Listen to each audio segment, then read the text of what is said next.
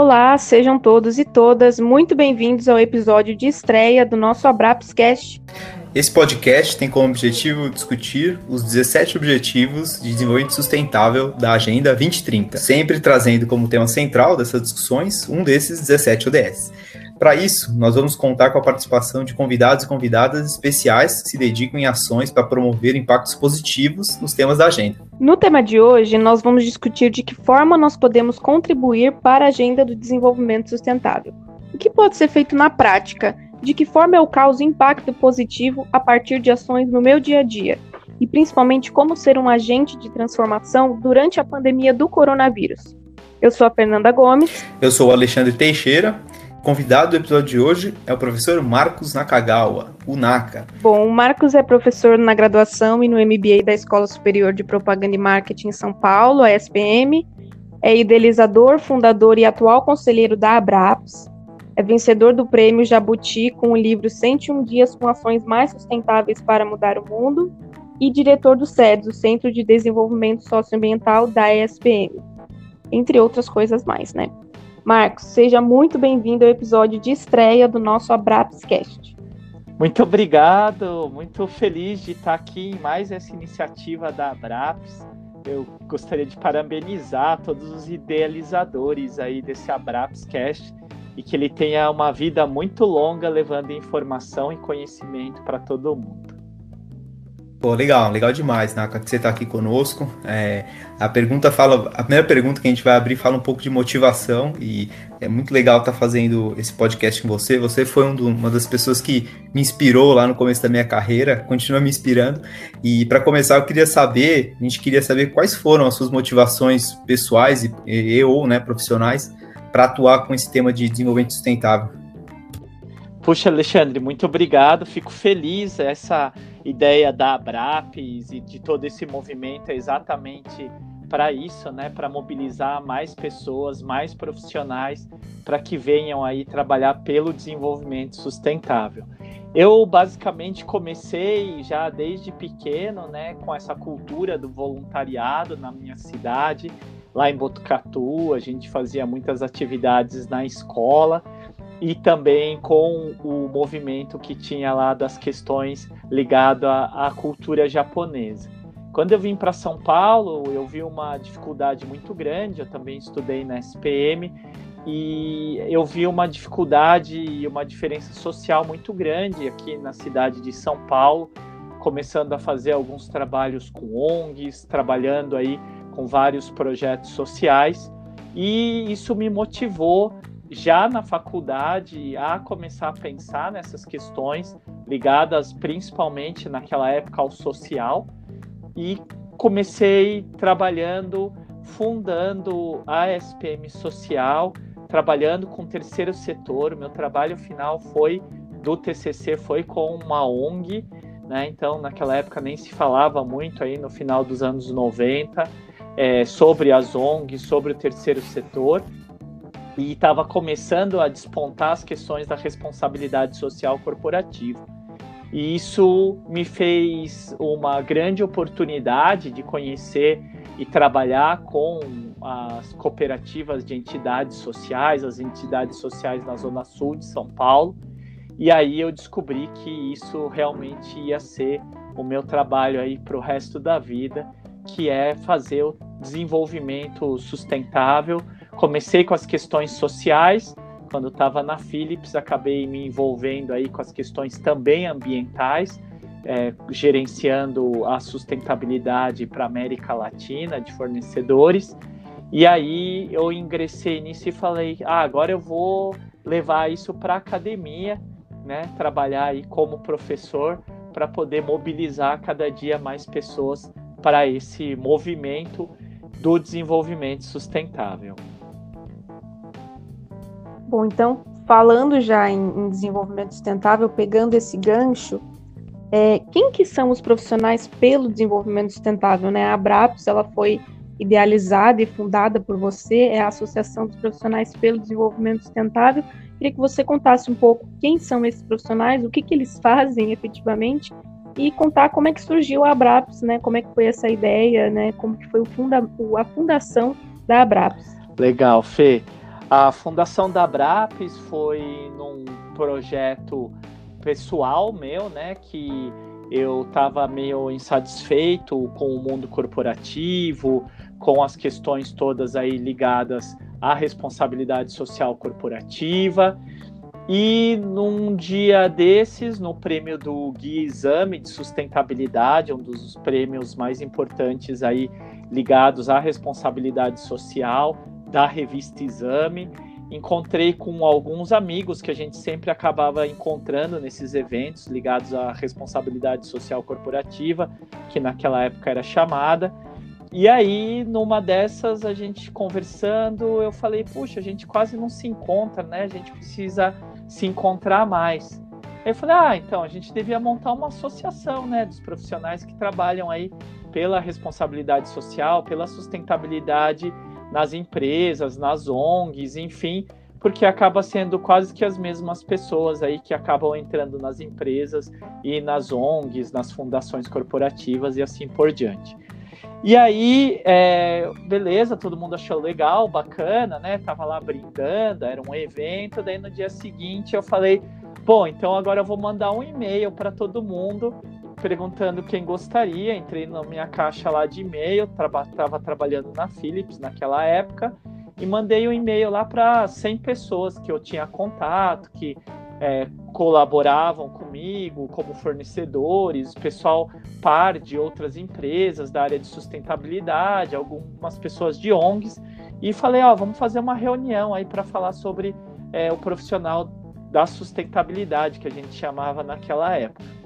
E muitas pessoas acabaram respondendo esse e-mail, né? Nesse e-mail tinha falado de alguns projetos, de alguns objetivos, de algumas é, áreas é, até de advocacy. E o pessoal gostou. Começamos uma primeira reunião em março. Eu falei: ah, não vai aparecer ninguém, apareceram 60 pessoas.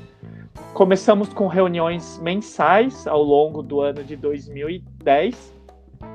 E aí a gente começou, chegou lá para o final do ano, a gente ia ser uma rede informal. No final do ano, em outubro, apareceram seis pessoas na reunião. Eu falei: bom, então vamos voltar para o mundo corporativo, né? E aí vamos montar um grupinho de gestores aqui. E aí a gente montou um grupo gestor e já eram 20 pessoas nesse grupo gestor. E aí a gente colocou meta, né, de fazer um evento em janeiro, fevereiro, e em abril a gente estava abril, mar, não, setembro a gente estava com o CNPJ aí já em 2011. Né? Então, em 2010 a gente acabou fundando a Abraps, por isso que agora em 2020 a gente está completando 10 anos, né? E a fundação jurídica foi em 2011, mas os primeiros encontros foram todos em 2010.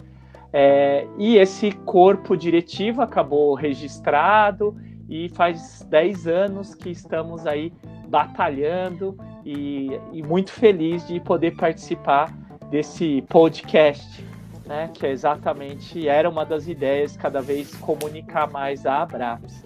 E os profissionais pelo desenvolvimento sustentável são todos aqueles agora atualizando, né, que estão batalhando e trabalhando aí pelos ODS, pelos Objetivos do Desenvolvimento Sustentável, os 17 ODS, né? Então, todos aqueles que em cada um na sua área, seja numa ONG, seja numa empresa, seja no governo, seja como profissional liberal, consultor, seja um professor, seja um médico, um engenheiro, mas que esteja focado em uma das ODSs, esse sim é o profissional pelo desenvolvimento sustentável que está aí batalhando, indo atrás das metas, das 169 metas dos objetivos do desenvolvimento sustentável. Isso é o que eu acredito como profissional pelo desenvolvimento sustentável. Demais, demais. Também super acredito. Legal saber da, da sua história até na Philips, não conhecia essa, essa parte da sua jornada. Lembrei aqui da Flávia Moraes, né? Muito tempo de Philips também, creio que você deve ter trabalhado com ela, conhecido ela. É mais uma, sem dúvida, que construiu um grande legado e está construindo ainda no desenvolvimento sustentável. É, a Flávia foi, só para interromper, a Flávia Imagina. foi a minha diretora, ela é a minha grande inspiração. E quando a gente começou a Brapes, eu já, desde aquela época, convidei ela. também, e hoje ela faz parte do conselho consultivo da Abraps. Ah, demais. Ô, Naka, bom, pela sua experiência, pelo que você contou já de Abraps e de mercado, ah, como é que você enxerga a evolução do tema de desenvolvimento sustentável na sociedade e no mercado de trabalho nessas últimas décadas? Eu sei que essa é uma pergunta difícil de você responder num podcast, numa pergunta né, é, é, resumida, mas o que, que, você entende que talvez sejam os marcos ou temas mais significativos dessa jornada? Pode ser no Brasil, obviamente, né? E, e principalmente pela sua experiência do que você viveu. Muito legal, estou me sentindo bem tiozinho agora, né? Pela sua, sua última frase. É... e é exatamente isso. Eu eu estou tentando articular, Alexandre, exatamente esse processo, né? Num, principalmente no mundo corporativo e as ONGs e o governo vai acompanhando muitas vezes esse mundo corporativo.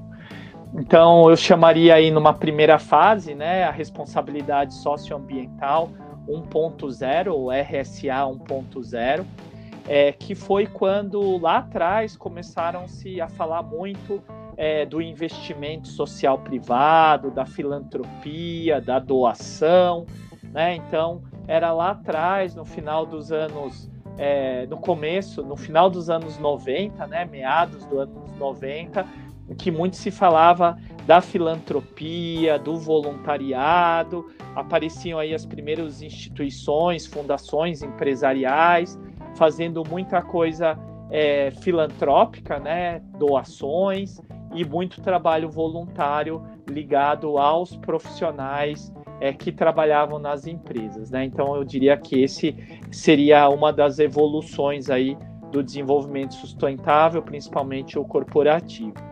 Num segundo momento, eu colocaria a RSA 2.0, né, responsabilidade socioambiental 2.0, que é quando as organizações começaram a entender né, que precisavam medir, precisavam acompanhar todo esse processo ligado ao investimento social, ao investimento ambiental. Então, se está comprando árvores, está comprando terreno, se está ajudando ONGs, quantas pessoas são, qual que é o impacto socioambiental que estavam fazendo, quanto que investiam. Nesse momento tinha até o balanço social do IBASE, né? Tinha também começavam os relatórios de responsabilidade social corporativa. Então uhum. esse é o responsabilidade social ambiental 2.0. O 3.0 é quando eles começaram a entender né, que isso também precisava ser envolvido com os outros stakeholders, outros públicos de relacionamento, que não era só trabalhar com a sociedade, com a comunidade, ou cuidar só do seu funcionário. Né? Então, que isso tinha que, com certeza, começar a entrar também para os outros públicos de relacionamento, o governo, as ONGs, é, os, os shareholders, né, os acionistas, e trabalhar com todos os públicos aí de relacionamento. Começavam a se fazer os relatórios de sustentabilidade ou de responsabilidade social corporativa, o GRI começava a aparecer aí, Global Report Initiative, e aí as empresas começavam a colocar a responsabilidade socioambiental, os impactos socioambientais também nos seus processos e começavam a estudar de melhorar os seus produtos, né? E aí vem a responsabilidade social é, ambiental 4.0, né? Essa era 3.0, a 4.0, que as empresas começam a colocar efetivamente na cerne do seu negócio, nos seus produtos e nos seus serviços. Né? Então, RSA 4.0 é quando as empresas colocam a responsabilidade, é, os impactos sociais e ambientais, transformando seus produtos e seus serviços. Aí começam a nascer empresas, inclusive, que já nascem com esse propósito, uhum. né? Que então são chamadas as empresas Bs, as empresas de negócios de impacto, negócios sociais, que já nascem para resolver os impactos socioambientais. E os impactos socioambientais sempre são os objetivos do desenvolvimento sustentável, né? São os impactos para melhorar os 17 ODS.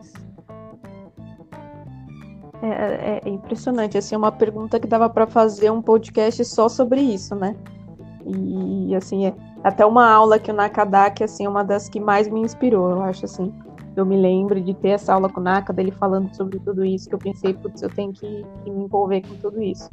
Mas enfim, a gente pensa nesse tema para um, um próximo episódio. Maravilha. Naka, é, falando agora é, na questão da prática, né? Acho que muita gente se pergunta, poxa, eu quero mudar o mundo, mas como é que eu faço isso na prática? Eu aqui, cidadão, indivíduo, pessoa física. Né? Como é que a gente pode contribuir na construção de uma sociedade mais sustentável?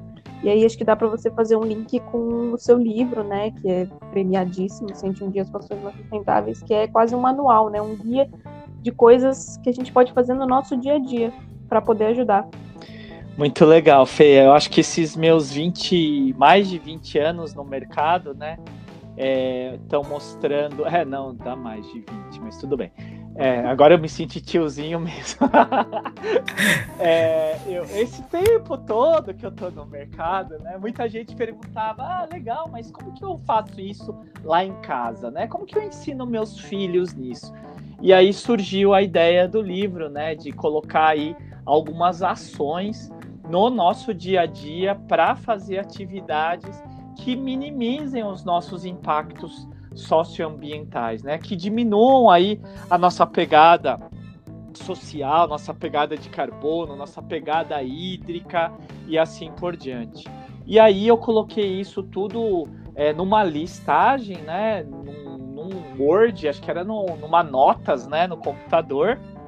E aí eu falei, ah, eu vou ver, acho que rola um livro aí, né? Tava com 40 anos e já tinha plantado uma árvore, né?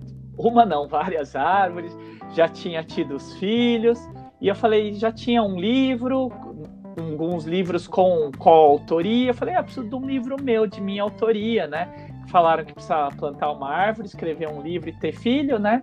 E aí eu falei, não, então eu vou fazer um projeto, e aí eu coloquei num crowdfunding, numa vaquinha virtual, e aí eu acabei é, vendendo os livros, né, via vaquinha virtual, o apoio é, pela Kikante, o último apoiador foi a Clabin, que me apoiou não só nisso como no lançamento do livro, lá no MASP, e realmente foi uma grande aventura escrever o livro, virar escritor, né, e ele foi contemplado em 2019 com o prêmio Jabuti na área de economia criativa. E o que ele é mais bacana é que ele mostra exatamente 101 ações muito simples, de desde compre brinquedos educativos feitos de material reciclado, que é o número 83 das dicas, e lá eu explico rapidamente em duas páginas por que isso.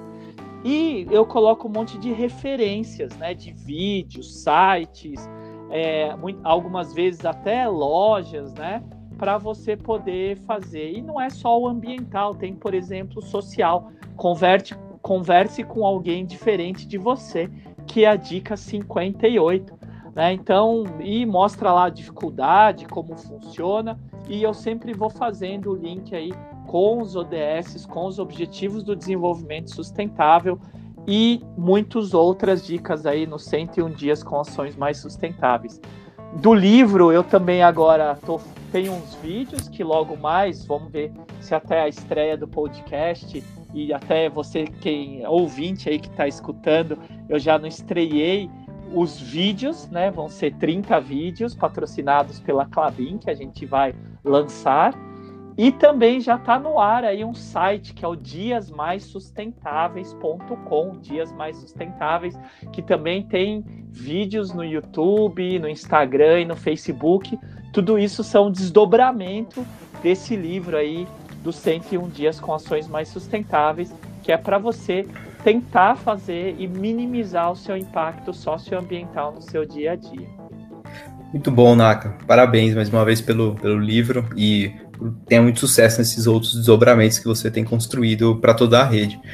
O Naka, é, enfim, falando um pouco de história e né, de que tem sido a construção desse assunto nos últimos anos, e, mas atualmente a gente tem visto muita empresa, o mercado muito falando sobre mais uma sigla, né?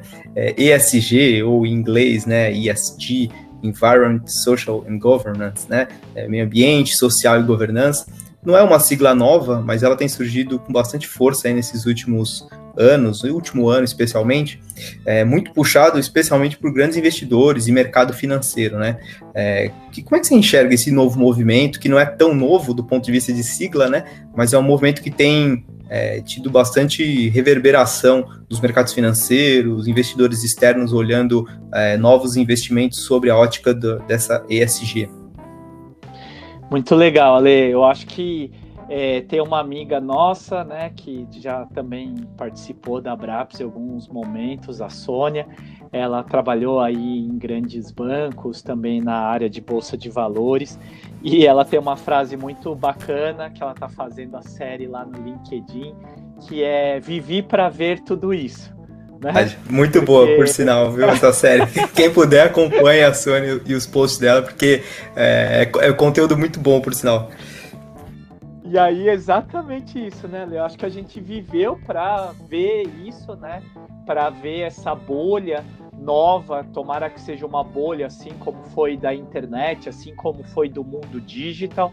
Alguns investidores, como Ronald Coin, que já veio aqui algumas vezes pelo ICE, né, Instituto de Cidadania Empresarial de Impacto Social, ele fala que é uma nova, nova bolha, realmente é, da, da questão de investimentos, né, que o impacto socioambiental, as empresas que têm governança, que pensam no ambiente e no social como foco, eles realmente são o, a nova internet, né, o novo mundo das novas empresas.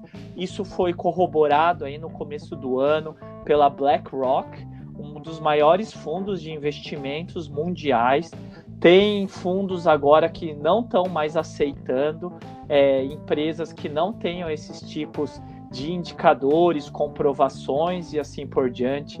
A XP, né, uma grande é, que cresceu tanto aqui no Brasil de investimentos, criou um fundo e uma área específica só para isso.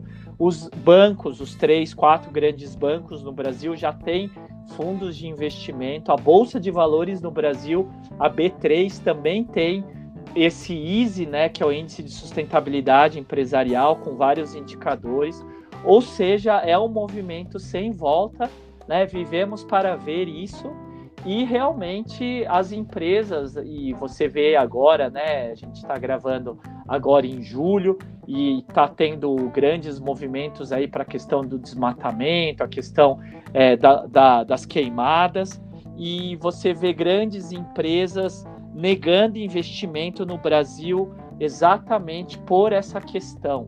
Né? Então, a questão ambiental, é, e, não, e não só ambiental e a social, não é só mais a dos verdinhos ou dos vermelhinhos, é, nessa polarização imbecil que é feita aí no mundo inteiro, mas que sim é uma coisa que faz parte da decisão de compra de estoques, da questão de investimento, da questão a longo prazo e que até na volta da pandemia, né, a gente vai ter aí grandes estados, né, ou grandes países, como está se discutindo, inclusive lá na Europa agora, é, de fazer uma economia de baixo carbono. Então, é, acho que essa pandemia só veio acelerar esse processo é, para que realmente um artigo que eu escrevi, né, que tem se falado muito nessa pandemia do novo normal, né? Eu brinco que tomara que seja um normal de verdade e não uma anormalidade, né? Que era antes Boa. E que realmente seja um normal de verdade, com menos desigualdade, com menos carbono, com menos queimada, desmatamento e com mais inclusão, com mais diversidade, tudo isso que está aflorando muito mais aí com a pandemia. É, a gente ia continuar justamente nesse contexto da pandemia, né? Porque é impossível não falar da crise. E, e questionar mesmo se você acredita que tudo isso que a gente está vivendo vai ajudar de alguma forma no desenvolvimento da sociedade. Então, pelo visto, você tem, tem um otimismo em relação a isso. Você acredita que vai mudar para melhor. Eu acho que já mudou, né, Fê? A partir do momento em que tá, a maioria das pessoas conseguiu ficar uma grande tempo, acabou ficando grande tempo em casa, né? Isso as pessoas acabaram revendo os seus valores, né? As suas casas físicas, né? E as suas casas talvez mentais, espirituais. Então houve uma mudança, sim. Isso tem vários pesquisas durante a Covid de pessoas que mudaram, inclusive, seus hábitos alimentares, tornando mais saudáveis, começaram a escolher produtos e serviços é, diferenciados. Empresas que estavam vendendo coisas mais supérfluas começaram a focar aí nesses grandes é, é, produtos e serviços realmente necessários para a população. Né? Então você deixa de fazer produtos supérfluos e volta para a base da pirâmide de Maslow para as necessidades básicas. Você acabou tendo 9 bilhões de doações para pessoas que realmente precisam. Esses são os dados atuais aí do dia 23 de julho, né, da BCR, Associação Brasileira de Captadores de Recursos, que está fazendo o monitor do Covid, ou seja, 9 bilhões de pessoas físicas, jurídicas que doaram para uma causa de verdade, para um marco maior, para uma ideia maior e não foram gastar com coisas que efetivamente talvez não tragam uma felicidade e um bem-estar é, único e, e necessário. E isso tudo eu só espero que não seja esquecido e atropelado por um movimento que já está sendo criado, que é um crescimento econômico é, a qualquer custo e a qualquer preço. Né? Que muitas pessoas que estão escutando agora esse podcast possam é, falar e possam refletir que não precisam voltar para um normal ou um anormal que era a sua vida, né? De um trabalho exacerbado, custos é, inadequados sem ter um valor de salário, ou estou falando mesmo de entrar em cheque especial, de não fazer suas continhas, de comprar coisa sem necessidade, é, passar mais tempo com a família, passar mais tempo com pessoas de valor, né? Acho que na pandemia todo mundo conseguiu selecionar muito bem aí quem liga para você e quem não liga. Então, acho que tudo isso foi uma, um mal necessário. Muita gente morreu, que foi uma tristeza, que é uma tristeza, que é isso é uma anormalidade também, mas que a gente leve é, desses mártires, dessas pessoas que passaram estão sofrendo, né, nossos familiares aí que morreram, amigos, que a gente leve isso como uma marca para que a gente possa evoluir, se desenvolver e que leve não só em consideração a nossa vida para as questões financeiras, econômicas, ou seja, viver para ganhar dinheiro, né? Isso não é o fundamental, é necessário, sim. Eu não sou contra o dinheiro, não sou contra o financeiro, mas eu sou dentro de uma consciência, um consumo consciente, consciente, uma vida consciente, um consumo que realmente seja adequado às relações sociais e ambientais que a gente está precisando.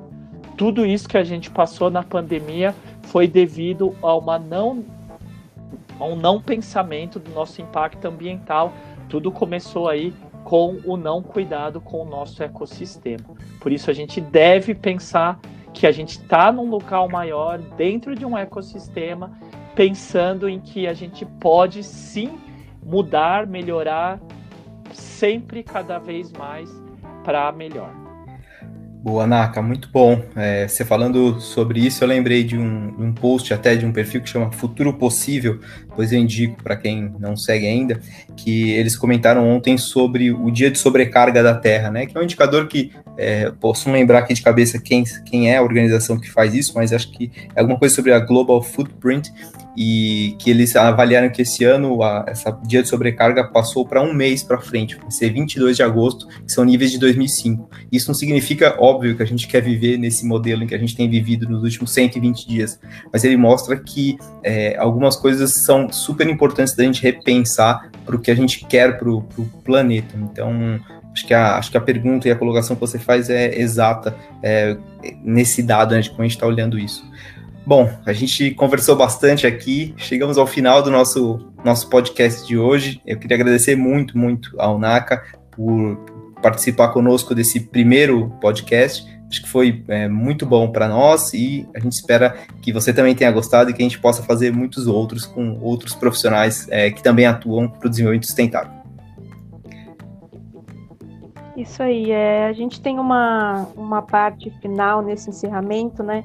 Que a gente pretende fazer agora em todo o final de, de episódio aqui do podcast, que é uma parte de indicações, né? E a gente aproveita para citar aqui é, dois projetos que o próprio Naka já falou. Primeiro, que é dessa plataforma Dias Mais Sustentáveis, né? Que, que ele já deu uma introdução aí, que eu acho que vocês super têm que visitar. E o Podsets, que é o podcast que o NACA apresenta lá na SPM, com o pessoal do Centro de Desenvolvimento Socioambiental, também é super interessante, tem vários entrevistados e, e, e pessoas incríveis com carreiras super inspiradoras, é, falando coisas super bacanas e, e legais lá. E, é, Naka, não sei, você quer dar mais alguma outra indicação? Aqui a gente aceita, assim, é, livro, filme, site, documentário, qualquer coisa que você tenha vontade de falar. Maravilha, eu queria indicar é, as minhas páginas, né? Porque eu estou tentando catalogar tudo isso. É, obrigado por divulgar o Dias Mais Sustentáveis, a plataforma, o Pod Sedes. E lá no Sedes também a gente tem o Depositório Sedes, que tem vários artigos, documentos, é, pesquisas, então também acho que é um bom, bom local. Mas tudo isso eu sempre estou divulgando lá no profinaca no Instagram, ou Marcos Nakagal, ou mesmo no Dias Mais Sustentáveis. Muito obrigado pela oportunidade que está aqui. Eu estou com os olhos cheios de lágrimas, porque era isso que eu sonhava para a Braps. Vocês estão representando muito bem o nosso sonho comum. E a Braps é um é um exemplo de que sonhando junto com o objetivo a gente consegue com certeza mudar a nossa realidade e fazer muitas coisas boas para nós e para os outros. Com certeza, é aquele, é aquele lema que a gente sempre fala: juntos somos mais fortes e somos mesmos, e a gente está assim super honrado de ter você como a primeira pessoa abrindo esse nosso projeto. É, eu espero que vocês sigam a Abraps também em todas as nossas redes. A gente está no Facebook, no LinkedIn, no Instagram e no YouTube. Visitem também o nosso site oficial, que está todo reformulado, está super chique, está cheio de coisa lá para vocês verem. É, descubram todos os benefícios de ser Abraps, de se associar. Tem duas modalidades: você pode se associar tanto como pessoa física, como pessoa é, jurídica também, como organização, é uma novidade desse ano.